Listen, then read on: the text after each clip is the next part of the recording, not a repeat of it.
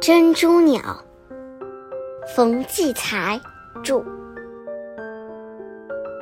真好，朋友送我一对珍珠鸟，放在一个简易的竹条编成的笼子里，笼内还有一卷干草，那是小鸟舒适又温暖的巢。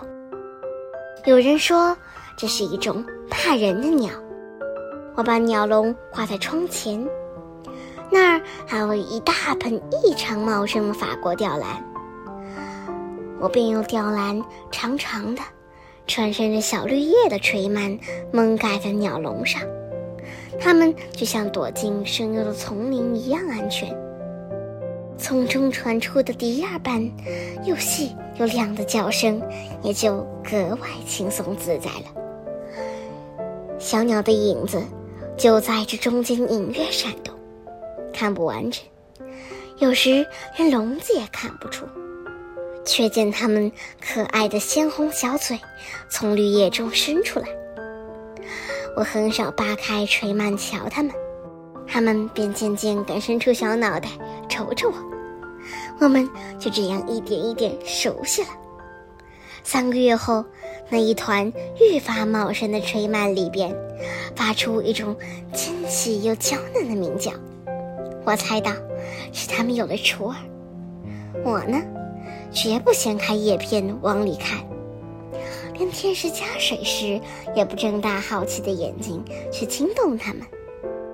过不多久，忽然有一个更小的脑袋从叶间探出来。哟，雏儿！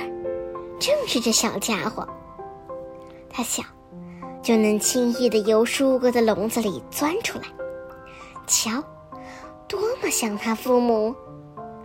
红嘴红脚，灰蓝色的毛，只是后背还没生出珍珠似的圆圆的白点。它好肥，整个身子好像一个蓬松的球儿。起先，这小家伙。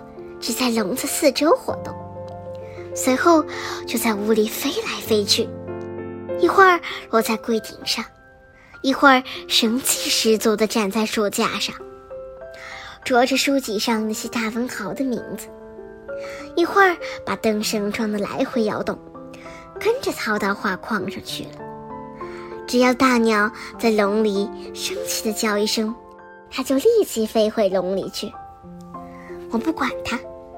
这样久了，打开窗子，它最多只在窗框上站一会儿，绝不飞出去。渐渐，它胆子大了，就落在我的书桌上。它先是离我较远，见我不去伤害它，便一点点挨近，然后蹦到我的杯子上，俯下头来喝茶，再偏过脸瞧瞧我的反应。我只是微微一笑，依旧写东西。